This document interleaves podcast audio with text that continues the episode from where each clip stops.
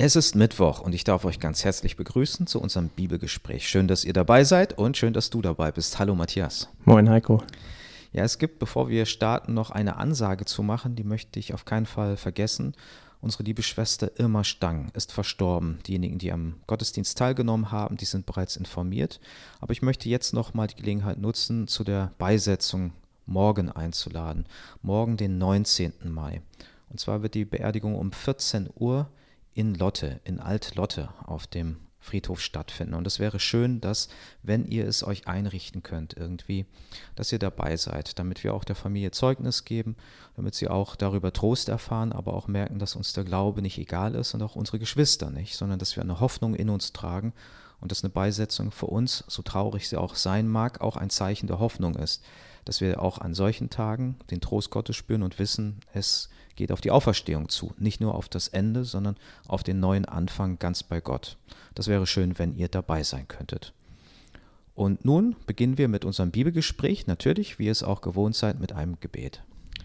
Herr Jesus, ich möchte danken für diesen wunderschönen sonnigen Morgen. Ich möchte dir danken, dass deine Gnade wieder neu ist und wir danken dir, dass du uns beschenken möchtest, Herr, indem du uns dein Wort auslegst. Wir möchten dich bitten, dass du Heiko und mich führst mit deinem Heiligen Geist. Wir möchten bitten, Herr, dass du uns dein Wort tiefer aufschlüsselst, auch wenn es hier und da herausfordernd ist und vielleicht auf den ersten Blick nicht so leicht zu erkennen ist, Herr, was du damit meinst.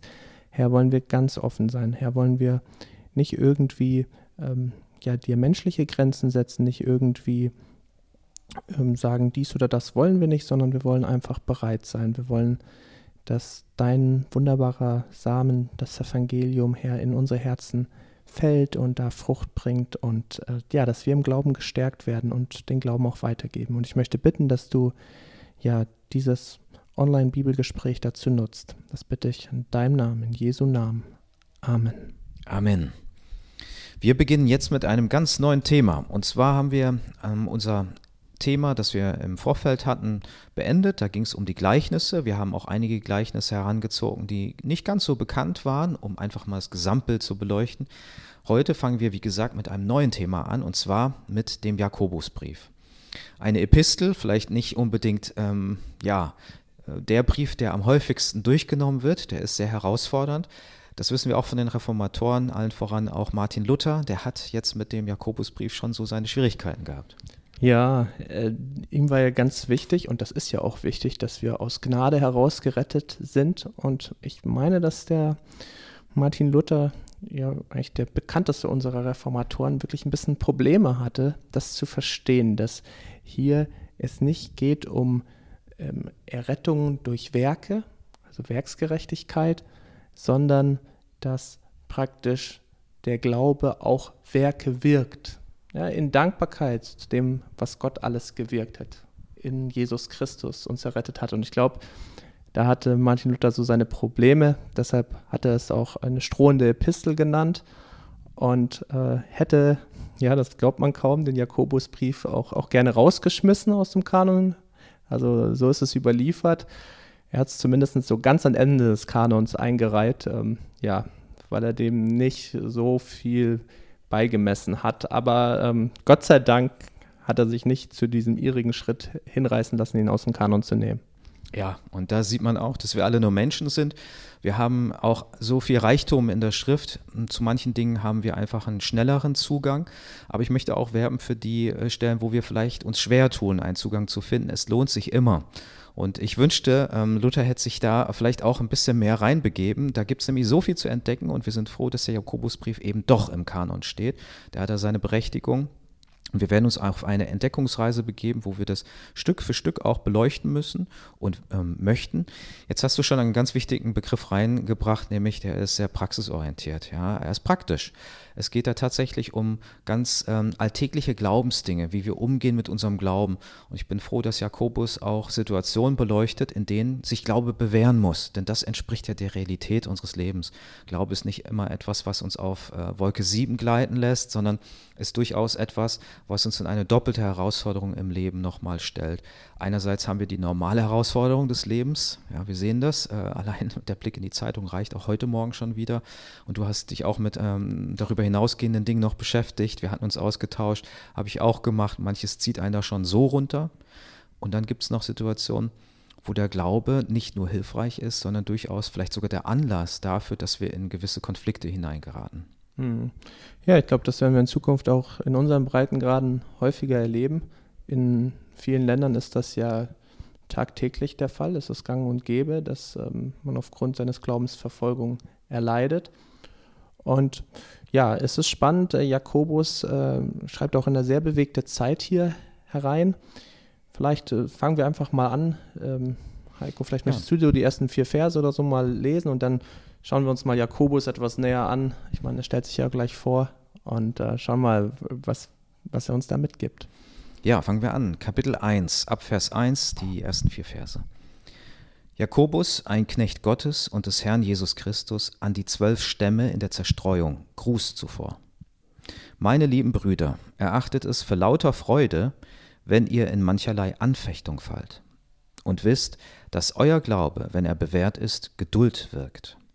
Die Geduld aber soll ihr Werk tun bis ans Ende, damit ihr vollkommen seid und unversehrt und kein Mangel an euch sei. Danke. Was ich hier wirklich sehr, sehr spannend finde, Heiko, ist, dass er sich nur als Jakobus vorstellt. Ja. Jakobus, Knecht Gottes und des Herrn Jesus Christus. Bleiben wir mal dabei. Ja, also er erklärt nicht groß, wer er ist, seine Person, äh, keine Ahnung, sein Lebenslauf, Werdegang oder so. Nein, nur er nimmt, das ist dieser latinisierte Vorname Jakobus, ja, eigentlich Jakob, ähm, und er nennt diesen Namen und dieser Name, der kam sehr, sehr oft vor, ja. Alleine ähm, bei den zwölf Aposteln haben wir ihn zweimal. Und trotzdem nennt er nur diesen Namen. So, er muss sehr, sehr bekannt gewesen sein, dass er auf alle Zusätze verzichtet, die ihn praktisch hätten näher beschreiben können. Und äh, ja, und weil er sich da auch nicht groß rechtfertigt, finde ich das auch mit ein Argument, dass er hier kein Pseudo-Epigraph ist, der erstmal groß rechtfertigen muss, wer er ist, sondern es ist ganz klar, wer diesen Brief geschrieben hat. Ja, das ist auch äh, mit das, finde ich, oder eins der stärksten Argumente dafür, dass hier eine Person gemeint ist, die wir sofort damit verbinden, mit Jakobus. Wir sehen ja auch, äh, dass er jetzt einen Brief schreibt, nicht an eine spezielle Gemeinde, sondern an eine ganze Gruppe von Zuhörern. Ja, an die Christen in der Umgebung schreibt er eine Epistel, einen Brief, einen Informations-, aber auch einen Stärkungsbrief für ihre bestimmte Situation. Den Anlass wissen wir jetzt nicht. Ist er darum gebeten worden oder hat er von sich aus diesen Antrieb gehabt? Aber es ist ein Brief an eine ganze Menge unterschiedlicher Gemeinden ohne dass er sich äh, mit einem Zusatz noch erklären müsste, wer er ist. Also sie haben ihn gekannt. Das bedeutet, er war ein Leiter im ersten Jahrhundert. Er war einer der großen Leiter und von denen berichtet das Neue Testament ähm, an unterschiedlichen Stellen. Wir kennen ja manche. Wir kennen äh, Kephas, Petrus. Ähm, der hat auch seine Missionsreisen gemacht. Er hat genauso auch ein oder zwei Briefe geschrieben, die an eine Menge Zuhörer gegangen sind, wie hier auch Jakobus. Ähm, wir wissen aber auch, dass zu diesen ähm, Personen, es war ungefähr ein Personenkreis von fünf Leuten, natürlich Paulus, der große Heidenmissionar, gehörte und auch ähm, Johannes, der ja auch ähm, ja, der äh, zum, zum Teil als der Lieblingsjünger Jesu bekannt geworden ist. Ich ich scheue mich ein bisschen bei dem Ausdruck, weil ich glaube, ähm, dass es diese Rangfolge in dem Sinne, wie wir es heute verstehen, nicht gegeben hat, sondern das war der, der sehr emotional an seiner Seite war. Ne? Ähm, das war jetzt nicht der, der immer bevorzugt worden ist, sondern das ist der, der ähm, eine ganz starke emotionale Bindung an Jesus hatte. Also wo, das sieht man ja heute manchmal auch, es gibt Brüder, die gehen so jeder seinen Weg, aber es gibt auch Brüder, die halten so wie ein Herz und eine Seele zusammen. Und so war diese Bruderschaft zwischen Jesus und Johannes. Und es ist auch spannend, dass, dass eigentlich Johannes in seinem Evangelium immer schreibt, ne, dass es der Jünger war, den Jesus lieb hatte, ja. ja. Also ich glaube, es hat er einfach persönlich sehr, sehr stark empfunden. Ja. Ähm, und er hat das eben, weil du das auch schon so gut gesagt hast, einfach auch ausgedrückt. Bin mir sicher, das haben eigentlich alle Jünger sehr stark empfunden, dass sie von Jesus geliebt sind, ja, als, als Jünger, ja, als Brüder. Und ähm, aber er hat es halt so ausgedrückt. Das hat jetzt kein anderer Evangelist so geschrieben, aber Johannes hat das dann immer so ausgedrückt, wenn er sich selbst gemeint hat. Ja, und ich glaube, das ist, das ist auch kein sich übernehmen, sondern das ist so das, was ihm wichtig war in seinem Erleben und äh, in, in der Zeit, in der er mit Jesus so arg verbunden war. Und das bringt er dadurch zum Ausdruck. So hat er es erfahren und erlebt und das ist das, was ihm auch immer wieder Kraft gegeben hat. Und ja, in Jakobus begegnen wir nun jemanden, der ihm auch ganz nahe stand An der Sprache, wie er hier auch den Brief schreibt, ähm, kann man über ihn auf jeden Fall sagen, dass er ein Semit war, also dass er durchaus ähm, ganz nah am jüdischen Glauben orientiert war. Er wusste, äh, wie er sich auszudrücken hat. Er konnte sich aber auch Griechisch, auf Griechisch sehr gut verständigen, hat manchen Auslegern zu schaffen gemacht. Äh, wer kann das? Aber das sind die gleichen Ausleger, die auch sehr erstaunt waren, welch gutes Griechisch jemand wie Petrus zum Beispiel beherrschte. Ein Fischer, ja. ja. Trotzdem konnte er so gut Griechisch. Ähm, und Jakobus ist nun, ja, du kannst es gerne auflösen. Jetzt ähm, bin ich da ganz ja. immer wieder drum herum geschwänzelt. Jetzt kannst du es auch direkt. Ja, nennen. Jakobus ist äh, tatsächlich äh, des Herrn Bruder, ne? also Jesu Bruder, Halbbruder. Muss ja, das jetzt genau jetzt, sagen. Warum, warum Halbbruder? genau, Halbbruder, weil ja, natürlich war Maria auch die Mutter des Jakobus, ähm, aber ja, von Jesus war ja der Vater.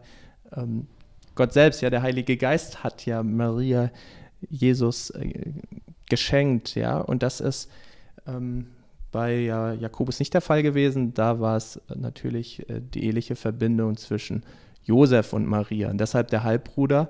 Ja. Also der hat natürlich Jesus ähm, in seinem ganzen Werdegang, äh, gerade mal, ich sag mal in jungen Jahren bis 30, bis zu seinem Dienstbeginn, sehr intensiv erlebt, äh, zu Hause als Zimmermann. Und äh, darauf können wir auch schließen, dass er Zimmermann war, weil wenn der Vater Zimmermann war, dann wurden auch die Söhne, und nicht nur einer, sondern normalerweise auch alle Zimmermann, wurden in dem Beruf des Vaters ausgebildet. Und wir können auch davon ausgehen, weil du jetzt schon mal auf dieses Griechisch angesprochen hast, das doch, äh, doch sehr ansehnlich ist, wirklich ein gutes Niveau erreicht hat, dass er auch sagen wir mal, ausgebildeter war als vielleicht ein galiläischer Bauer, als Zimmermann, so als Handwerker, ähm, doch ein bisschen mehr Ausbildung genossen hat. Und du hast es auch gesagt, er war ein Leiter äh, der, der Gemeinde in Jerusalem, oft in Verbindung mit den Judenchristen gebracht. Das sehen wir jetzt auch, wie er dann jetzt hier ähm, seine Empfänger, Adressaten anschreibt. Und ähm, er hatte natürlich auch Jahre Zeit gehabt. Er ist ja auch rangewachsen als ein, ein Leiter äh, in der Jerusalemer Gemeinde. Und ich denke, da hat er auch ähm, natürlich an seinen Sprachkenntnissen und so gearbeitet. Oder wird viel auch gefragt, ne, als Bruder Jesu, der dann auch recht spät wohl zum Glauben gekommen ist, weil wir haben auch eine Textstelle, wo klar wird, dass erstmal so auch äh, ja seine Geschwister, also die Geschwister Jesu, ähm, Jesus nicht gleich so nachfolgen. Ne?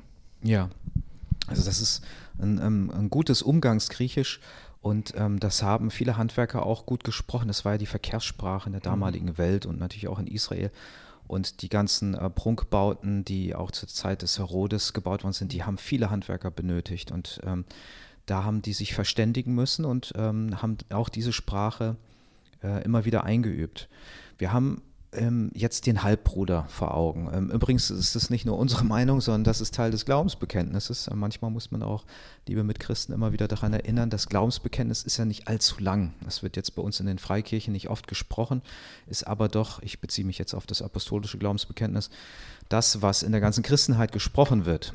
Und da ist es ganz wichtig, dass ähm, Josef zwar der äh, Vater von äh, Jakobus ist, aber nicht der Vater von Jesus, ja, sondern der Heilige Geist. Der hat es bewirkt, dass ähm, Maria schwanger wurde. Und ähm, daher sind die beiden vielleicht ähm, zusammen aufgewachsen, aber es war natürlich auch immer ein Hindernis.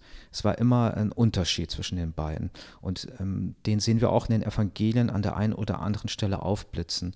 Denn die Geschwister von Jesus, die sind ihm lange Zeit nicht nachgefolgt.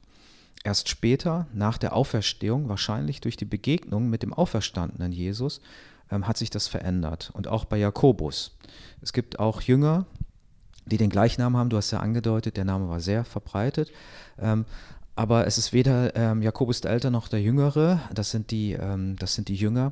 Die sind nämlich sehr früh auch den Märtyrertod gestorben. Ich glaube, Jakobus, also ne, die Söhne von Zebedeus, die Donnerbrüder, also einer der beiden, ja. der Bruder von Johannes, der ist so etwa 45 nach Christus durchs Schwert gestorben. Also der war von den ähm, ja, zwölf Aposteln so der erste, der den Märtyrertod äh, gestorben ist, meine ich. Äh, wir kennen noch einen früheren Märtyrer, aber der war nicht einer der zwölf Apostel, das war Stephanus. Aber ja, da hat so um 45 so die Verfolgung ganz stark eingesetzt. Und äh, Jakobus, hier der Bruder Jesu, der hat länger gelebt. Ähm, laut Josephus ist er 62 nach Christus den Märtyrertod gestorben. Da gab es auch viel Neid von einem hohen Priester. Bin mir nicht ganz sicher, ich glaube, heißt Ananaus. Äh, aber da müsste mich nicht festnageln, ja. Der äh, dann sozusagen ihn zum Tode verurteilt hat. Er ist mit einigen Brüdern dann äh, den Märtyrertod gestorben.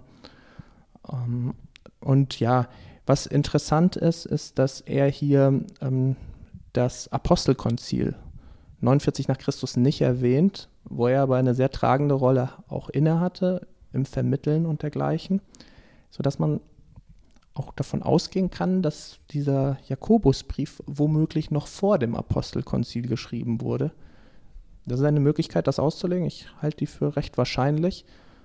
Vielleicht dann eben zwischen 45 und 48 nach Christus.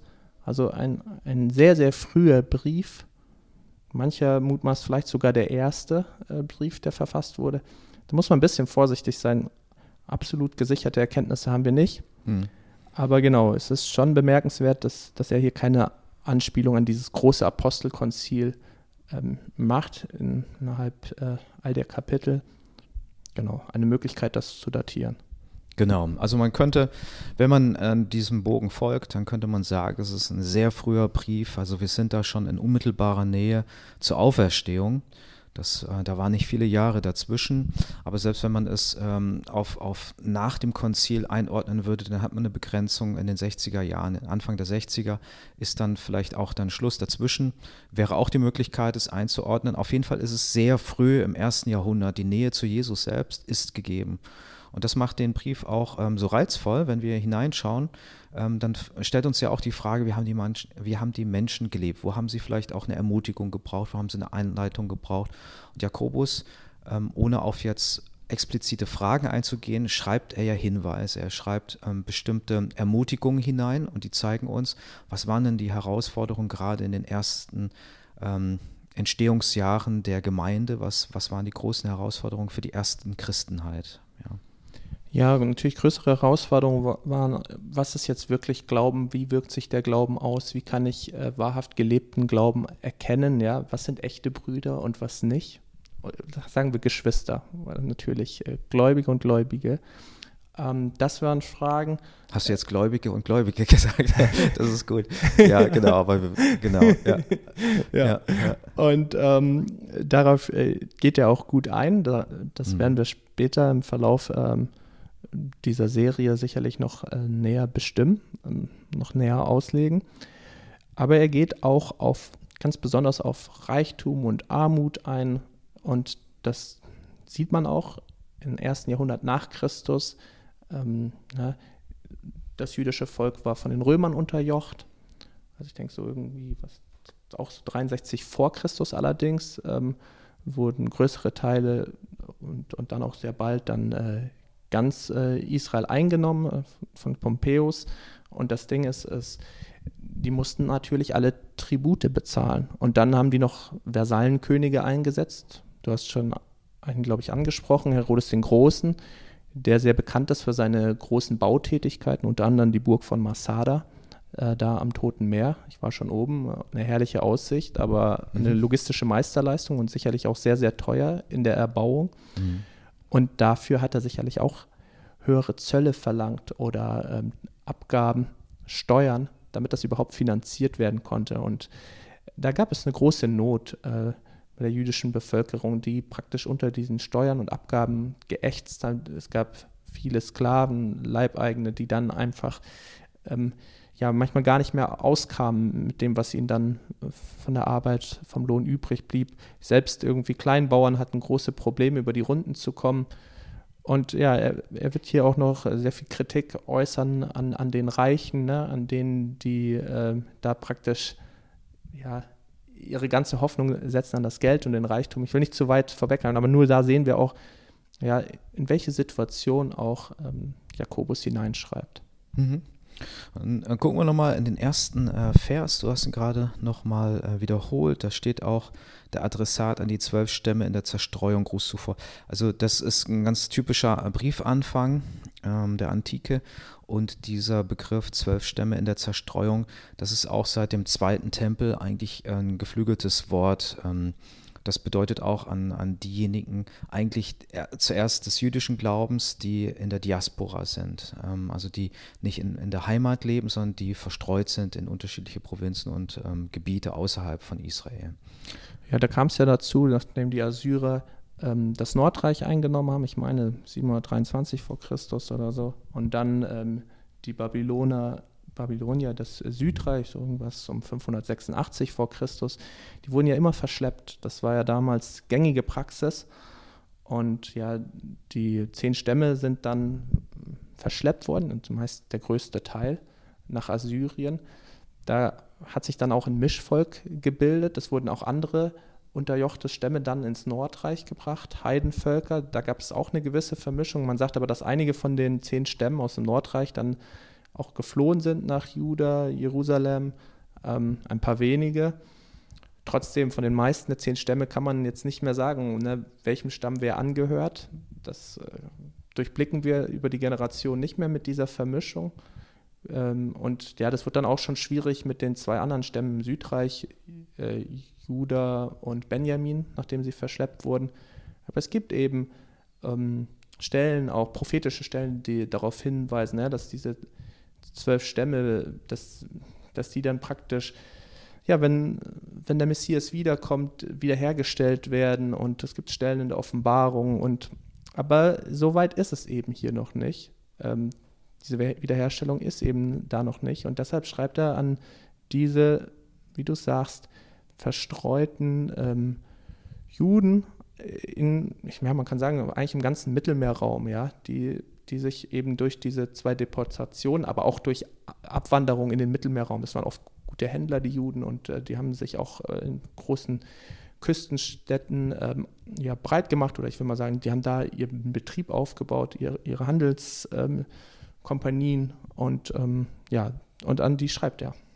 Genau, also ist kein, ist kein Begriff, der erst 70 nach Christus aufkommt, sondern der eigentlich schon ähm, viel früher eine ganz normale Anwendung fand. Aber dann spricht er auch nochmal zu den jungen Gemeinden. Ähm, 70 nach Christus wird der Tempel zerstört und auch ähm, viele Judenchristen äh, verlassen ihre Heimat und ähm, müssen sich etwas Neues irgendwo aufbauen im Römischen Reich. Das ist dann auch nochmal etwas, was vielleicht in den späteren Jahren, in den ersten Jahrhunderten immer wieder auch ähm, Glaubensgeschwister angesprochen hat in der Zerstreuung. Also ist nicht nur etwas, was in die Situation hineinspricht, sondern Gott benutzt es auch weiterhin. Für uns könnten wir das auch benutzen. Ja? Wir sind auch in der Zerstreuung. Das heißt, wir sollten auch immer wieder daran denken, hier in diesem Umfeld, in dem wir leben, das ist nicht unsere endgültige Heimat, sondern wir sind hier nur auf der Durchreise. Wir sind hier in der Fremde, ähm, genauso wie die Erzväter in der Fremde waren, Fremdlinge. Aber Gott führt uns durch und ähm, es macht uns gewahr, wir sind auch angewiesen auf eine gute Führung Gottes. Wir vertrauen uns dieser Führung immer wieder an. Ich finde es schön, dass dieser Brief so beginnt. Der holt uns vielleicht in unserer eigenen Lebenswirklichkeit wieder ab und zeigt uns, nee, hier ist jetzt nicht auf Ewigkeit deine Heimat, sondern du hast hier eine Zeit lang, aber vertrau doch meiner Führung. Ja, ich habe das Lied noch im Ohr, die Ewigkeit ist unser Zuhause. Ähm, und das ist ja so. Hier haben wir keine bleibende Stadt, ja? Mhm, genau. Ähm, kein bleibendes Zuhause ja, und somit spricht das uns auch sehr an. Ähm, was ich auch nochmal spannend finde, ne, diese Begrüßung, ganz typisch in der Antike, man nennt sich natürlich als Verfasser, ähm, dann äh, der Adressat, der Empfänger und, ähm, und dann ein ganz kurzer Gruß. Also der Gruß hier ist wirklich minimalistisch, kann man sagen. Also sein Gruß, äh, also bei mir steht sein Gruß, ich weiß nicht, steht bei dir Gruß zuvor? Gruß zuvor, genau. Okay. Ja, also das war absolut üblich, aber das ist wirklich sehr minimalistisch. Das, was vielleicht noch auffällt, ist, er, er schreibt Knecht Gottes. Okay, das äh, würde man erwarten. Und was ich schon sehr spannend finde, wo da nochmal steht, und des Herrn Jesus Christus. Also er sagt, er ist Knecht Gottes und des Herrn Jesus Christus. Also Jesus, sein Halbbruder, erhebt er auf eine Stufe mit Gott, nennt ihn im selben Atemzug und er ist Knecht von beiden. meine, später gab es diese christologischen Streitigkeiten. Wer ist Jesus? Welche Stellung hat er? Ähm, ne? Die, diese ganze Dreieinigkeit, die war noch nicht so verstanden. Und da gab es viele Konzilien, aber hier ganz spannend, Jakobus erkennt ähm, Jesus Christus schon als, ähm, ja, ja, ich würde sagen, als Gottes Sohn. Ja, es ist wirklich, dass er ähm, auf einer Stufe mit Gott genannt wird. Und, und das, äh, das finde ich schon ganz fantastisch. Und das sieht man hier nur Knecht Gottes und des Herrn Jesus Christus. Ja, ist auch wichtig, dass er, dass er hier auch schreibt in, in, in, einem präsentischen Verhältnis. Also er sagt nicht, dass er Jesus Christus nachfolgt oder seinem Vorbild nacheilt ähm, oder nacheifert, sondern dass er sagt, dass er sein Herr ist. Ja? Das ist ganz klar, dass er damit auch Bezug nimmt auf die Auferstehung, dass für ihn das Grab eben nicht voll geblieben ist, dass Jesus nicht ähm, gestorben ist und dann war er weg, sondern er geht von einem Herrn aus, der wirklich immer noch präsentisch ist, der auferstanden ist, der lebt. Und ich glaube, das ist auch die Begrüßung, wo sich dann diejenigen, ähm die angesprochen werden, wiederfinden. Sie wissen sofort, hier spricht jemand zu uns, ähm, der an Jesus Christus glaubt. Und zwar so, wie ihn auch die Evangelisten äh, beschrieben haben, nämlich der, der äh, auferstanden ist, der den Tod für uns besiegt hat. Und das ist ähm, eigentlich die Grundlage dessen, worauf er dann aufbaut, was danach kommt. Genau, dann schauen wir einfach mal weiter. Haltet es für lauter Freude, meine Brüder, wenn ihr in mancherlei Versuchung geratet, indem ihr erkennt, dass die Bewährung eures Glaubens Ausharren bewirkt. Okay, ich glaube, den letzten, den vierten Vers, weil der auch nochmal eine besondere Schwierigkeit hat, den lasse ich nochmal, den legen wir im nächsten Schritt aus. Ähm, ist spannend, also, ne, und irgendwie auch total paradox und eigentlich gar nicht so zu erwarten, dass wenn jetzt Gläubige in mancherlei Versuchungen geraten oder, oder Prüfungen, sage ich mal, geraten, ähm, ja, dass wir da voller Freude sein sollen. Also ich glaube, es ist nicht so unser, äh, unsere natürliche Tendenz, wenn wir schwierige Prüfungen haben, wenn es Versuchen gibt, wenn sich was bei uns quer in den Weg stellt. Ähm, da in die Luft zu springen und uns zu freuen. Oder wie ist das bei dir, Heiko? Ja, das ist äh, so ein kleiner Schocker, ja, mit, ja. mit, dem man hier äh, angesprochen wird. Ist eigentlich ähm, auch rhetorisch sehr, sehr gut gemacht, dass er damit beginnt mit, äh, äh liebe Geschwister, ja, äh, freut euch. Und dann denkt man über so manches nach, über das man jetzt vielleicht sich freuen soll. Und dann wird aber gesagt, wenn ihr in mancherlei Anfechtung fallt. Und das ähm, ja, ist jetzt vielleicht nicht unbedingt das gängigste Seelsorgekonzept, dass jemand mit äh, notvollen Anliegen zu einem kommt und dass man dann sagt, oh ja, das ist interessant, freu dich erstmal drüber. Ähm, da, da stutzt man sofort und sagt, okay, das ist jetzt nicht alltäglich, dieser Zugang zu dem eigenen Leid oder zu der leidvollen Erfahrung. Und das erfordert natürlich eine Erklärung, die kommt ja auch, aber es ist erstmal so dieses Was, ähm, ja, worauf geht jetzt äh, das zu? Worauf äh, steuert ähm, Jakobus mit diesen Worten hin? Und das macht es für mich brillant, das macht es für mich auch total interessant. Ähm, das, aber da sagst du was, du machst ja. brillant, total interessant. Da, da hat der Apostel also da hat äh, Jakobus wirklich sofort unsere gesamte Aufmerksamkeit. Mhm, ne? Also genau. das finde ich, das ist doch Wahnsinn. Also wenn jetzt sowas sehr Gewöhnliches gleich zu Beginn stehen würde, ja, ja, okay, das kennt man. Ne? Und jetzt, wow, wie kann man jetzt voller Freude sein, lauter Freude, wenn man in mancherlei Anfechtungen oder in mancherlei Versuchung gerät, ja. Also das, das finde ich schon krass, ja. Ja, und es ist, wenn es nur für sich stehen würde, dann könnte es auch anstößig sein, ne? gar keine Frage. Es mhm. könnte eine Überforderung des Hörers sein, aber es ist es ja nicht, sondern er, er, ähm, er streckt sich danach aus, so einen Perspektivwandel hinzubekommen. Und ich glaube, dass er, dass er ganz viele Leute erstmal abholt, weil Anfechtungen da waren. Ähm, und er, wir sehen es ja gleich, er sagt mancherlei Anfechtungen. Das heißt, ähm, ich glaube nicht mal, dass damit gemeint ist, äh, dass, es, dass es viele sind, sondern dass sie ähm, dass es unterschiedliche Arten gibt, aber dass es ebenso unzählbar viele ähm, Arten gibt, die auf uns zukommen. In den unterschiedlichsten Lebensbereichen warten die Anfechtungen und Anfeindungen, aber auch Versuchungen auf uns. Und ähm, ich glaube, dass er das alles meint. Ja, ähm, das ist eigentlich fast ein Lebensgefühl, wo, wo man sich heute wieder abgeholt weiß. Ähm, wenn man sich umschaut, in seinem eigenen Leben wird es vielleicht so sein, aber auch ähm, im Leben der Gemeinde wird man das ganz viel antreffen, dass Menschen über die Gebühr, über ihre Kraft herausgefordert werden und dass da ganz unterschiedliche Anfechtungen sind. Manche haben die Anfechtung gerade im Berufsleben, manche in der Gesundheit, andere wiederum vielleicht in der Familie. Kann auch sein, dass jemand Anfechtung innerhalb der Gemeinde gerade hat. Ähm, also an den unterschiedlichsten Orten wartet äh, die Anfechtung. Ja, und wie du sagst, weil sie an unterschiedlichsten Orten wartet und weil das jeder kennt, fühlt man sich auch gleich abgeholt, wie du gesagt hast. Ne?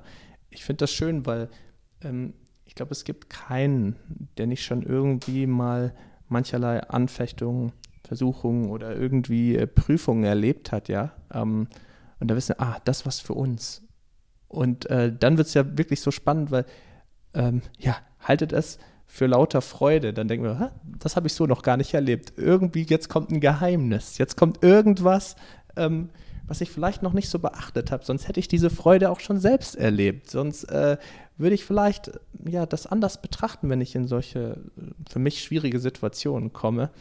Und also ja. Will ich auch nochmal sagen, das finde ich echt grandios, wie er hier startet. Das äh, könnte man, heute wäre es vielleicht so Clickbait. Das bedeutet, dass man eine Überschrift findet, damit ganz viele auf das Video klicken. Ähm, und dann sind das so äh, reißerische Überschriften. Da könnte man auch sagen, wie du deine Anfechtung in lauter Freude verwandelst. Und da würden wahrscheinlich ganz schön viele neugierig sein und draufklicken. Wie, wie kann das denn gelingen? Besonders wenn das jemand sagt, der sehr vertrauenswürdig ist und der selber weiß, wovon er spricht, der selber sehr viele zahlreiche Anfechtungen zu durchleben hatte. Wenn der sagt, da gibt es etwas, eine Art Anfechtung zu begegnen, dass sie nicht runter, dass sie mich nicht runterziehen, sondern dass sie mich sogar zurüsten, dass sie sogar Freude in mir auslösen. Das möchte ich schon gerne wissen. Ja, lieber Jakobus, ähm, was gibst du uns da an die Hand? Wie kann uns das gelingen? Ja. Und das ist schön, dass äh, Jakobus so ja, vertrauenswürdig ist, ja, und er nicht einfach da nur eine Luftnummer oder sowas bringt, ja. Also, was hat man das schon manchmal, wie du sagst, bei Zeitungsartikeln online? Eine riesen Überschrift, klickst du drauf und dann drunter kommt eigentlich nichts. Äh, wird so ein bisschen so, ne, fast simuliert, will ich sagen, als wenn jetzt irgendwie eine Erklärung dazu kommt oder man eine tiefere Erkenntnis bekommt und da kommt nichts. Das ist eigentlich nur reißerisch, ja. Aber, aber hier ist es überhaupt nicht so. Wie gesagt, ähm, er, er, beginnt ja auch sehr demütig, äh, wie er sich selbst vorstellt, und aber sehr ähm, ne, auf die Sache bezogen. Ich denke, er, er geht ja auch sehr äh, klar äh, mit um. Und hier ist es so, dass er gleich auch die Begründung bringt, wie man das dann machen kann. Und zwar, ich lese nochmal ähm, ab Vers 2 und dann gehen wir gleich in Vers 3 über. Haltet es für lauter Freude, meine Brüder, wenn ihr in mancherlei Versuchung geratet, indem ihr erkennt, dass die Bewährung eures Glaubens Ausharren bewirkt. Also, er sagt auch nochmal meine Brüder, das heißt eigentlich würden wir es heute übersetzen, meine Glaubensgeschwister, ja, die ihr auch an Jesus Christus gläubig geworden seid und ihm nachfolgt. Also wie könnt ihr äh, lauter Freude sein, voller Freude, indem ihr erkennt, also wir haben irgendwas vielleicht bis hierher nicht immer so voll erkannt, wenn diese Freude nicht aufkam, indem ihr erkennt, dass die Bewährung eures Glaubens Ausharren bewirkt. Heiko, sag doch mal, was du darunter verstehst. Ja, also von, von der Wortwahl, die hier auch genommen wird, ist dieses ähm, sich bewähren, ist ähm, unterschiedlich zu erfassen. Das ist so wie bei Gold und Silber, das wird geläutert. Das heißt, es wird getrennt, äh, Fremdkörper werden getrennt eigentlich von dem reinen Metall und dadurch erhält es eigentlich seinen höheren Wert. Und ähm, das ist auch die Art und Weise, wie das hier beschrieben wird. Der Glaube, der wird auch bewährt, er wird geläutert, er wird gereinigt. Durch was? Durch die Prüfung, die da ist. Eine Prüfung, in der, und das sagt Jakobus auch ganz klar, in der man sich bewährt oder in der sich der Glaube bewährt. Das heißt, nicht in der, äh, der Glaube wird nicht zusammenbrechen durch An Anfechtung. Der Glaube wird nicht einstürzen durch, durch Anfeindungen, sondern äh, wenn man sich darin bewährt, wenn man sich wirklich darauf verlässt, wenn man sich auf Gott verlässt, dann wird, dann kommt eine neue Qualität des Glaubens zutage. Und das ist etwas Zuverlässiges, was einen auch trägt und was einen auch zukünftig über ähnliche oder in ähnlichen Situationen die Kraft gibt, äh, durchzustehen. Ähm, das geht ja auch gleich noch weiter, aber so also erfasse ich diesen Vers als eine unglaubliche Ermutigung, dass man nämlich begreift, der Glaube ist nicht einfach nur eine Theorie vor dem Sturm, sondern es ist ähm, ganz klar, dass der Sturm kommt und dass der Glaube dann sich bewährt und durchhält und dass man dann weiß, da ist tatsächlich Verlass drauf. Ja, und ähm, ja, diese Bewährung des Glaubens, die kommt eben da durch diesen Stresstest, sage ich einfach mal. Ne? Also das hast du, finde ich, auch sehr schön äh, verbildlicht angesprochen äh, mit diesen äh, hochwertigen Metallen, die dann zum Beispiel in irgendwelchen Gesteinsbrocken drin sind, zum Beispiel Gold, und dann unter großer Hitze, ja, Stresstest, ja, unter großer ja, Anstrengungen, ja, praktisch dann ähm, dieses reine Gold ja, es verflüssigt sich, es, es kann getrennt werden äh, von den anderen Gesteinen und, äh, und, und dann hat man sozusagen den Glauben vor sich liegen. Man, man sieht, äh, er wird bewährt und anderes wird ausgeschieden. Ja? Die Schlacke, all das, was vielleicht dem im Weg stand, in einem ja, vielleicht auch manchmal schmerzlichen Prozess, in einem wirklich einen herausfordernden Prozess äh, geschieht das. Und deshalb können wir uns dessen freuen, ja, dass, äh, dass das praktisch auch von Gott ein Mittel ist, um unseren Glauben zu stärken, um unseren Glauben auch zu reinigen und äh, ja, uns auch im Glauben wachsen zu lassen. Ich glaube, genau das ist der Punkt. Ne? Ein bewährter Glaube ist eine ganz andere Kategorie als ein theoretischer Glaube. Vorher ist es halt Theorie und ich weiß nicht, wird mein, meine Art zu glauben, wird die auch standhalten, wenn mal dunkle Tage kommen? Wird es mir dann auch die Kraft und die Freude geben oder hält es nur so einen kleinen Windchen stand? Und dann ist die Frage, wie viel wert ist es und was ist da vielleicht auch alles an Verunreinigung, also auch an falschen Gedanken, falschen Überlegungen und Erwartungen Gott gegenüber oder mir selbst gegenüber, anderen Menschen gegenüber enthalten. Und all das bricht ja zusammen, das ist nicht tragfähig in einer Situation, die mich so stark herausfordert, dass ich es als Anfechtung erlebe. Und das hat etwas sehr Positives, weil in der Anfechtung ähm, lernt ein Mensch überhaupt erst die, die Dinge kennen, die einen tatsächlich tragen. Und er kann unterscheiden von Lüge und Wahrheit. So manches klingt ja im Vorfeld ganz toll. Ähm, ja, dann heißt es, ja, wenn du das Auto hast, bist du glücklich. Oder die Werbung lebt ja davon. Ja, die spricht unsere Emotionen an und gaukelt uns vor, dann sind wir glücklich. Und wenn du, wenn du dieses Haus hast, bist du glücklich und dann bist du bereit, ähm, äh, deine ganze Kraft, deine ganze Zeit, deine ganze Perspektive darauf auszulegen. Oder Reichtum, ja, ist heute etwas, was, ja, also Thema Nummer eins, so also kommt es mir fast vor, Leute äh, eilen alle dem schnellen Geld hinterher. Um dann zu merken, wenn tatsächlich mal eine, eine wichtige Lebenskrise kommt, ist es nicht das, was mich tragen kann.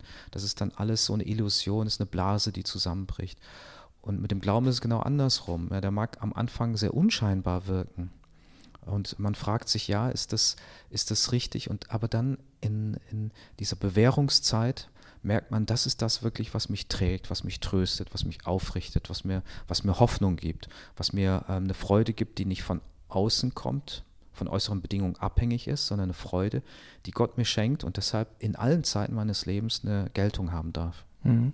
Ich möchte noch so vielleicht mal zwei praktische Beispiele nennen, um das uns noch ein bisschen vor Augen zu führen. Was kann zum Beispiel ja so eine Versuchung, eine Anfechtung für uns sein, ja, was uns herausfordert im Glauben? Ähm, ich denke mir zum Beispiel, wenn man jetzt auf der Arbeit ist und man hat einen Chef, der einen nicht wirklich gut leiden kann und einen immer auch mobbt und ähm, ich sag mal, einem das Leben sauer macht, wirklich schwer macht. Ähm, das ist sehr, sehr herausfordernd, ja. Und da kann man dann auch zu Gott sagen, oh, ich habe diesen Job bekommen, ich habe erwartet, Gott, du hast da was Tolles und was Großartiges für mich vorbereitet und man könnte anfangen, Gott ganz viele Vorwürfe zu machen. Oder ähm, man sagt, oh, ja Gott, du hast äh, diesen Menschen auch erschaffen. Ähm, es ist für mich extrem herausfordernd, mit dem zusammenzuarbeiten. Er behandelt mich nicht gut, aber ich möchte ihn äh, trotzdem segnen. Und ähm, du weißt, mir fehlt oft die Kraft in diesem Arbeitsumfeld, ähm, mein Bestes zu geben, weil so vieles mich auch hemmt.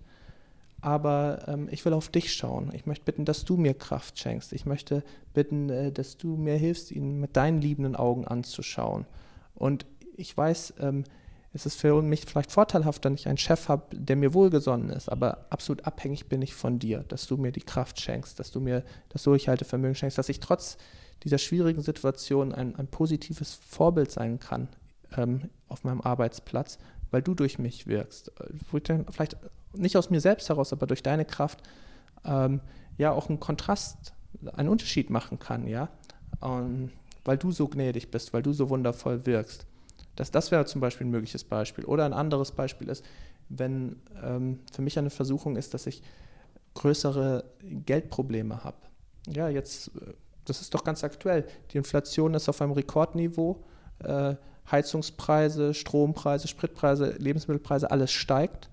Ähm, gibt nicht wenige Familien, äh, die jetzt doch jeden Euro umdrehen müssen und wo es sehr herausfordernd ist. Und ähm, ja, da könnte man dann auch ähm, sagen, oh, das Leben ist so schwer, man könnte in Depression verfallen, man könnte sagen, oh, jetzt versuche ich doch vielleicht auch dieses eine oder andere krumme Geschäft zu machen oder bei der Steuererklärung noch irgendwas herbeizuschummeln, ja, um, um irgendwie die Situation auf den erst, im ersten Moment erträglicher zu machen. Oder man sagt, Gott, du, du siehst, in welcher Situation ich bin. Es ist schwierig für mich, es ist herausfordernd. Ähm, ich stehe jetzt hier, vielleicht habe ich ähm, ja auch in der Vergangenheit ein oder andere Entscheidung getroffen, die es mir jetzt noch etwas schwieriger macht, aber ich weiß, du bist jetzt hier bei mir und du hilfst mir und ich darf auf dich schauen und vertrauen. Äh, du versorgst die Spatzen, die Sperlinge, ja. Ähm, du äh, sorgst auch, dass die Lilien auf dem Felde schön aussehen. Du, du, versorgst auch mich, ja, der ich doch noch so viel mehr wert geachtet bin in deinen Augen. Und ich darf auf dich schauen und vertrauen. Und ich glaube, dann wenn man dann auch treu ist in all dem, was ein Gott schenkt und anvertraut, dann wird man erleben, dass Gott einen versorgt auf übernatürliche Weise.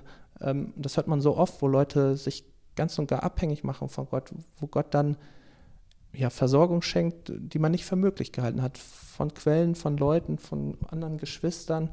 Ähm, ja, und dann, glaube ich, wächst auch der Glaube. Glaube, Pistes, ja, ein anderes, also Pistes kann man ja noch mit Vertrauen übersetzen, ja. Ähm, dass da unser Vertrauen auf Gott wächst, nach all dem, was wir erlebt haben, nachdem wir im Glauben an Gott festgehalten haben. So ihm ja auch treu nachgefolgt sind, ihm gehorsam waren durch, durch seine Gnade. Mhm. Ja, ich glaube, für mich ist nochmal wichtig, dass hier ähm, auch die Rede ist von zwei Begriffen, die vorkommen, eben das dass dieses Vertrauen Geduld wirkt. Also bei mir hieß es Geduld, bei dir heißt es, glaube ich, Ausharren. Ausharren ja. mhm. Nicht so gebräuchlich mehr für uns hier. Ne? Seltener werden wir es nochmal nutzen. Ja, ich habe mir mal auch äh, hier ab und zu mal ähm, die Freiheit genommen, auch in einem Bibelkreis zu fragen, wer wünscht sich dann mehr Geduld. Und also gehen die, die Hände alle hoch, ja. ja. Ähm, und das kann ich auch so unterschreiben. Ich habe äh, nicht ausreichend Geduld. Ich, ich wünsche mir mehr. Und zwar einerseits, weil ich weiß, ich habe da ein Defizit, so wie viele das auch bei sich spüren. Auf der anderen Seite, weil ich auch um die Qualität von Geduld weiß. Ich weiß, was äh, es bedeutet, dann zur richtigen Zeit genug Geduld aufbringen zu können. Das, das, ist ein ganz anderes Lebensgefühl in dem Moment. Und das kann auch einen bewahren, ähm, seine Gedanken oder auch seine Taten in eine falsche Richtung zu lenken. Ähm, deshalb ist Geduld etwas sehr Kostbares und vor Gott auch. Und Geduld ist eigentlich quasi der Preis, der uns hier vor Augen gestellt wird wenn wir Anfechtungen im Vertrauen auf Gott überwinden. Darf ich nochmal was fragen zu Geduld? Mhm. Würdest du auch sagen, also ich gehe so ein bisschen steil mit der These, dass Geduld eigentlich auch immer mit Dankbarkeit zusammenhängt. Eine gewisse Dankbarkeit braucht man doch, um geduldig zu sein, oder, oder ist das vielleicht schon zu weit gedacht? Oh nee, ich, ich glaube, da hast du vollkommen recht. Das ist ja auch wenn wir in Galaterbrief hineinschauen, da gibt es unterschiedliche Dinge, die der Heilige Geist von uns auslöst. Ich finde es ganz interessant, dass ähm, also Geduld kommt davor, Dankbarkeit jetzt nicht explizit. Aber ich, ich finde, dass diese Dinge, die dort genannt werden, sind neun Stück an sich, die hängen alle so miteinander zusammen, dass von der Frucht des Geistes die Rede ist. Und an anderer Stelle haben wir immer wieder ähm, das hatten wir jetzt auch am Sonntag, du hast drüber gepredigt, Kolosser 3, äh, Vers 17 war so der letzte Vers.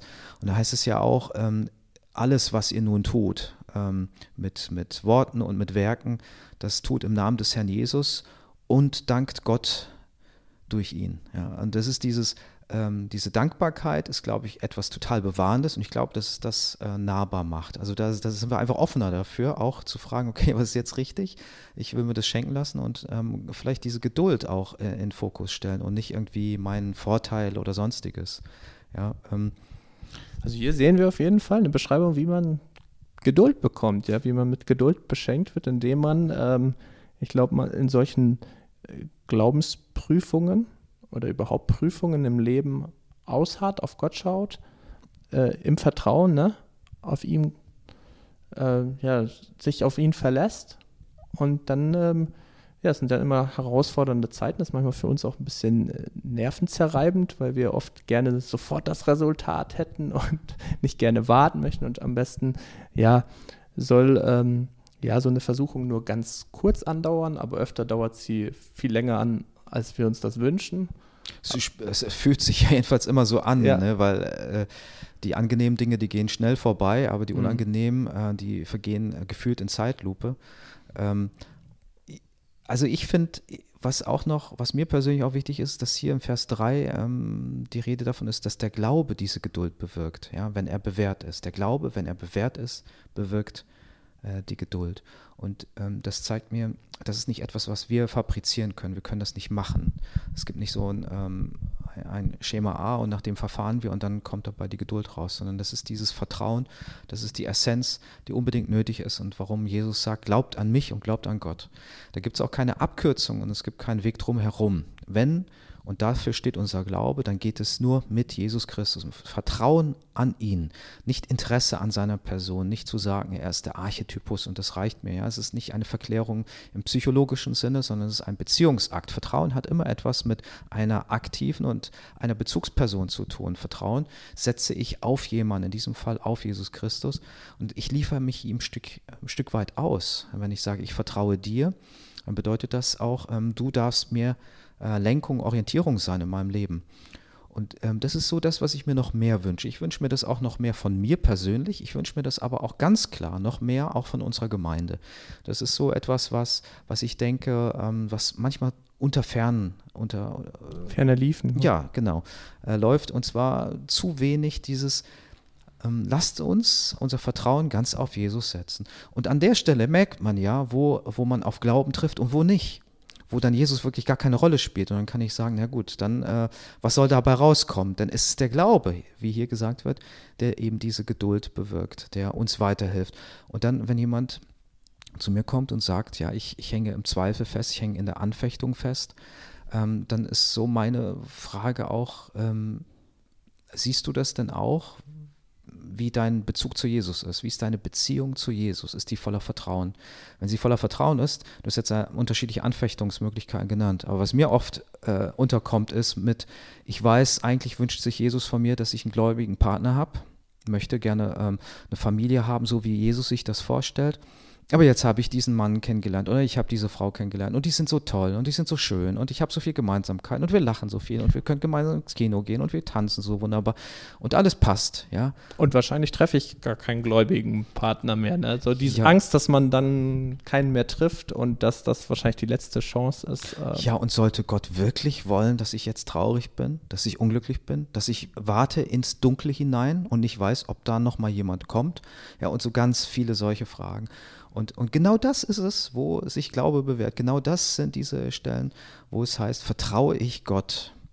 Ja, oder äh, rückt mein Bild jetzt so langsam in die Richtung, Gott ist so der, der mir alles verwehrt, was ich möchte. Ja, das ist so, das ist diese Entscheidung, die, die es zu treffen gilt. Und ich kann sagen, von meinem Leben, ich bin dort immer immer viel, viel besser gefahren, wo ich gesagt habe, ich vertraue Gott mehr als mir selber. Und ich bin dort einen steinigen Weg laufen müssen und habe mir auch mal eine blutige Nase geholt, wo ich gedacht habe, ich würde es besser wissen. Und jetzt gehe ich mal meinen Weg und bitte Gott noch, mich zu segnen oder mitzukommen auf meinen Weg, statt zu sagen, ich folge dir auf deinen Wegen. Also, dass Gott praktisch dich nachträglich noch segnen soll für eine Entscheidung, die du ganz ohne ihn getroffen hast. Das ist ja manchmal genau. so, was man oft erhofft aber was auf jeden Fall die total falsche Herangehensweise ist. Das ist Selbstbetrug. Ja. ja. Das ist Betrug und das sind eigentlich die eigenen Begierden. Jakobus wird ja im gleichen Kapitel noch im Vers 14 drauf eingehen. Aber es sind eigentlich die eigenen Begierden, die uns in dem Moment anleiten.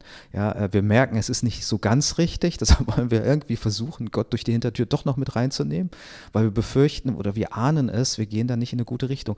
Aber wir können nicht davon lassen, weil wir den Begierden nachgeben, weil unser Vertrauen Gott gegenüber noch nicht so groß ist. Und da muss ich ehrlich sagen, äh, das ist das, wo ich mir wünschen würde, dass Gemeinde noch, noch straighter ist, noch ein bisschen mehr in diese Richtung geht, weil da so viel Bewahrung ist und nicht immer versucht, es allen recht zu machen und zu sagen, ja, ähm, es gibt viele Wege zu Gott. Nein, nein, es gibt einen Weg zu Gott. Jesus sagt, durch mich. Ja, es gibt keinen anderen Weg zum Vater als durch mich. Absolut. Ja, dann schauen wir mal, was die Geduld oder das Ausharren, ähm, ja, was da hervorkommt. Das Ausharren aber soll ein vollkommenes Werk haben, damit ihr vollkommen und vollendet seid und in nichts Mangel habt. Okay, ähm, das Ausharren aber soll ein vollkommenes Werk haben. Und jetzt, also vollkommen ist immer für uns was ganz, ganz Großes, ne? ein vollkommenes Werk haben, damit ihr vollkommen und vollendet seid. Hm, wie verstehst du diese Stelle, hm. Heiko? Also ich verstehe die schon ein bisschen eschatologisch. Ich, ähm, ich muss immer so ein bisschen ähm, abwägen, gerade bei diesen großen Begriffen, du hast ja gesagt, Vollkommenheit, ne, vollkommen und unversehrt steht bei mir mhm. und kein Mangel. Das sind, das sind ja ultimative äh, Begrifflichkeiten. Ja, ja. Da gibt es keine Steigerung mehr. Und bei diesen absoluten Einschätzungen bin ich immer vorsichtig und gucke, was ist damit gemeint. Und die Bibel erklärt uns ganz klar an unterschiedlichen Stellen, dass Perfektion weder in dieser Welt zu finden ist, noch von uns zu bewerkstelligen ist, sondern die Perfektion, die wird einmal sein, wenn, wenn Gott alles neu macht, restauriert.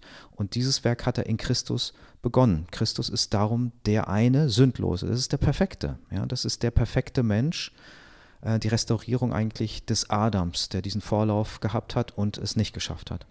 Also so praktisch, dass, ähm, dass dieses vollkommene Werk ist, wenn wir praktisch vor Jesus Christus stehen, erlöst und gerechtfertigt durch ihn, dann sozusagen, ich sag mal, das Puzzle ist vollendet. Ähm, all das, was uns von Gott ferngehalten ist äh, oder ferngehalten hat, das dafür hat Jesus bezahlt, er hat es vergeben, alles ist weggetan. Wir stehen vor unserem Schöpfergott und ähm, ja, dann ist es dieses vollkommene Werk, dieses vollkommene Erlösungswerk. Ja, dann sind wir praktisch an die Ziellinie gelangt unseres Laufs hier auf Erden. Ja, dann, ähm, dann dürfen wir ja in die Herrlichkeit eingehen und dass das dieses vollkommene Werk ist. Und ähm, ja, hier heißt es ja auch, damit ihr vollkommen und vollendet seid. Das wären wir ja hier auf Erden so von unserem Tun an sich nicht. Ja, also klar, wenn Jesus Christus uns sieht, nachdem wir um Vergebung gebeten haben für unsere Sünden, nachdem wir ähm, ja umgekehrt sind zu ihm und unser Leben ihm gegeben hat, dann sieht er, dann sieht Gott die Gerechtigkeit Jesu Christi an uns, ja, weil er ja für unsere Sünden gestorben hat. Und so die Gerechtigkeit äh, liegt auf uns wie so ein wundervoller Mantel. Ähm, aber da, genau. jetzt, wenn wir dann äh, ähm, ja am letzten Tage, am jüngsten Tage dann vor ihm stehen, dann ähm, wird uns auch nochmal diese Gerechtigkeit äh, ganz laut zugesprochen, Jesus. Und dann, dann, ne, dann sind wir vollkommen, oder dann, dann ist das zur Vollkommenheit gekommen. Ähm, ja, genau. Also das, was wir in Christus erleben, ist ja schon mal ähm, der Vorgeschmack. Ähm, aber es ist auch schon die Verwandlung. Wir sind eine neue Kreatur, aber nicht aus uns heraus, sondern in Christus und durch Christus. Wir ziehen Christus an wie ein, ein Mantel. Ja, wir ähm, umhüllen uns, wir umgeben uns ganz mit ihm. Wir werden auch ein Teil von ihm. Ja, Im Abendmahl feiern wir das ja. Und ähm, dass, dass Christus in uns sein Werk tun kann, das geht nicht ohne diese Geduld. Das geht nicht ohne dass Glaube sich äh, bewährt hat. Das ist eine Verkettung. Das ist eine Kaskade, die ausgelöst wird an dem Punkt, wo wir bereit sind, auch ähm, uns diesen Anfechtungen zu stellen, zu fragen, okay, welche Anfechtungen sind in meinem Leben? Dann nicht rumzujammern und zu sagen, warum ich, ja. Ähm, das liegt ja auch immer sehr nahe, dann zu verzweifeln, sondern hier sagt Jakobus sofort, nein, es ist dann Zeit, ähm, das Vertrauen auch zu erweisen, dann in dieser Situation Gott zu vertrauen, dass der nächste Schritt eingeleitet werden kann, dass diese Geduld kommt. Und durch diese Geduld kann Jesus in mir arbeiten. Und sein Ziel ist es ja, mich da hineinzunehmen in sein Werk. Und das ist dann, äh, das geht in diese, dieses absolute Ziel ein. Am Ende heißt es ja, ans Ende, damit ihr vollkommen und unversehrt seid. Also das Werk bis zum Ende, das Ende ist dann unsere Vollkommenheit. Aber das Werk beginnt ja natürlich vorher schon in unserer Unvollkommenheit, jetzt, heute. Genau, und es gilt ja auch, diesen Lauf zu vollenden hier auf Erden, ja. Und da braucht es eben auch diese Geduld, dieses Ausharren im Glauben. Ähm, ne? Glauben ist ja auch auf das Vertrauen, was man noch nicht sieht, aber von dem man weiß, durch die Heilige Schrift. Und daran hält man fest. Es gibt so viele Anfechtungen, es gibt so viele Versuchungen, aber man hält am Wort Gottes fest, folgt nach.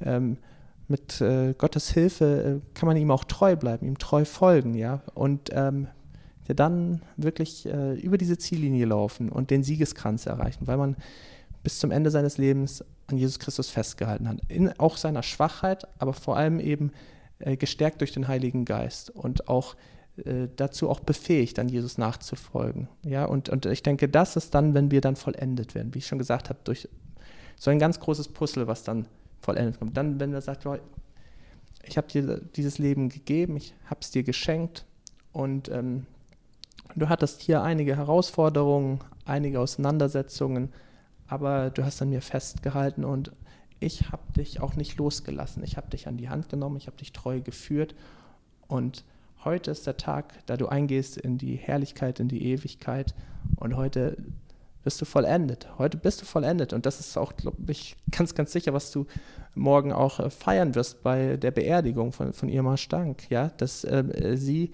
jetzt äh, ihren Glaubenslauf vollendet hat, ja, und äh, ja, jetzt auch in die Ewigkeit eingeht, vollkommen durch Jesu Vollkommenheit, durch seine Gerechtigkeit, durch das, was er in ihrem Leben getan hat. Mhm. Ich glaube, das ist, ähm, das ist keine Nebensache und darum beginnt Jakobus auch seinen Brief ähm, genau damit. Und er ist ja sehr praktisch äh, veranlagt. Da geht es nicht um billige Tröstung und es geht auch nicht darum zu sagen, wenn du Christ bist, hast du keine Anfechtung mehr zu erdulden. Ja? Oder mhm. dann läuft alles glatt mit Jesus, hast du keine Probleme. Das ist so Wohlstandsevangelium, das ist auch eine Lüge. Und die taucht in unterschiedlicher Form auf. Einmal so ganz klar mit dem, wenn man sich so einen Evangelisten eben vorstellt, der Wohlstandsevangelium von sich gibt. Und die Leute die rennen diesen Gemeinden die Türen ein, weil es eine Botschaft ist, die sie hören wollen. Warum? Weil, weil sie dort überhaupt nicht herausgefordert werden. Sie können sich zurücklehnen und es ist wie im Schlaraffenland alles, also einfach nur Mund auf und alle geistlichen Schätze werden da eingeworfen. Aber die Realität ist eine andere. Und wer so einem Wohlstandsevangelium hinterherläuft und dann wird er doch mal krank oder ein Kind stirbt, dann merkt er plötzlich, diese Art von Glauben trägt mich überhaupt nicht. Die war nur so eine Wohlfühloase. Aber bei echten Problemen, da bin ich dann plötzlich ganz allein und mein, ganz, mein ganzes Gottesbild bricht zusammen, weil ich dachte, ähm, Gott, der mich liebt, der lässt sowas nicht zu. Hier ist es ganz anders. Hier wird darauf aufmerksam gemacht, es gibt Lebensherausforderungen und es gilt, sich ihnen zu stellen. Und zwar wie? Die Vertrauen auf Jesus. Und da, ähm, da hält dann auch keine liberale Theologie mehr stand, ja, die ähm, eine ganz andere, die so eine aufgeklärte Richtungsweise hat, aber Gott ist da ganz weit weg. Gott ist da ganz weit weg. Bei all diesen guten Vorträgen sind ganz tolle und, und intelligente Bemerkungen, aber manche treffen einfach nicht. Und die treffen auch nicht die Wirklichkeit Gottes. Denn was hier gesagt wird, was Jakobus sagt, ist, das ist ein Beziehungsgeschehen, Vertrauen.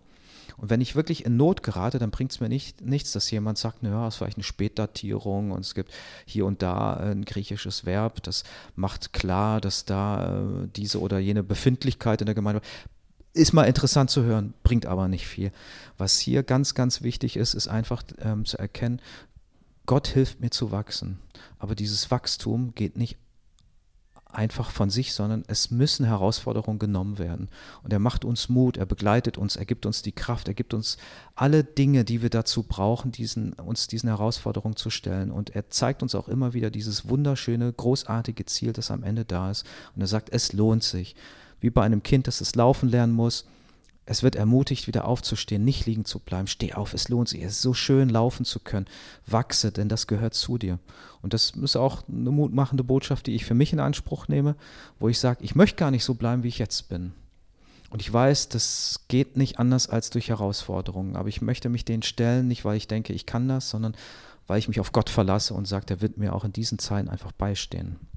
Und Freude schenken. Und Freude schenken. Viel Freude schenken. Laut, dass du lauter Freude bist, dass wir lauter Freude sind. Und ich denke, da können wir eben auch Vorbilder sein, indem wir trotz all der Herausforderungen, Glaubensprüfungen, die da ja auf uns zugekommen sind und sicherlich auch noch in Zukunft auf uns zukommen werden. Ja.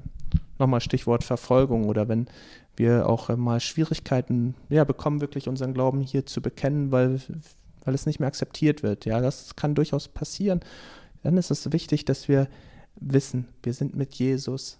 Wir haben allen Grund zur Freude, weil wir haben eine ganz gewisse, nicht nur Hoffnung, sondern Siegesgewissheit. Wir wissen, wenn wir an seiner Hand gehen, dann kommen wir an. Und zwar am Ziel, in seiner Herrlichkeit. Dann werden wir vollendet. Und es ist nicht aus unserer Kraft heraus, nicht aufgrund dessen, weil wir aus uns irgendwie fehlerlos sind, sondern aus seiner Gnade heraus. Weil er uns Kraft schenkt, weil er ja Gerechtigkeit bewirkt für uns. Er hat das uns geschenkt. Durch seinen Kreuzestod hat er für unsere Sünden bezahlt und, und dadurch ähm, liegt diese Last der Sünde nicht mehr auf uns und, und wir dürfen uns freuen auf, auf die Ewigkeit. Wir dürfen uns freuen, ähm, ja, einmal bei ihm zu sein für immer. Und äh, diese Freude lasst uns immer ja, total ausleben und äh, uns auch von niemandem rauben. Ich denke, das war ein gutes Schlusswort. Wir haben jetzt ganz bewusst die ersten vier Verse angeguckt. Wir werden dann weitermachen, auch in der ähm, Präsenzveranstaltung kommende Woche, Mittwoch, 19 Uhr wieder in unserer Gemeinde. Ab Vers 5 werden wir dann weitermachen.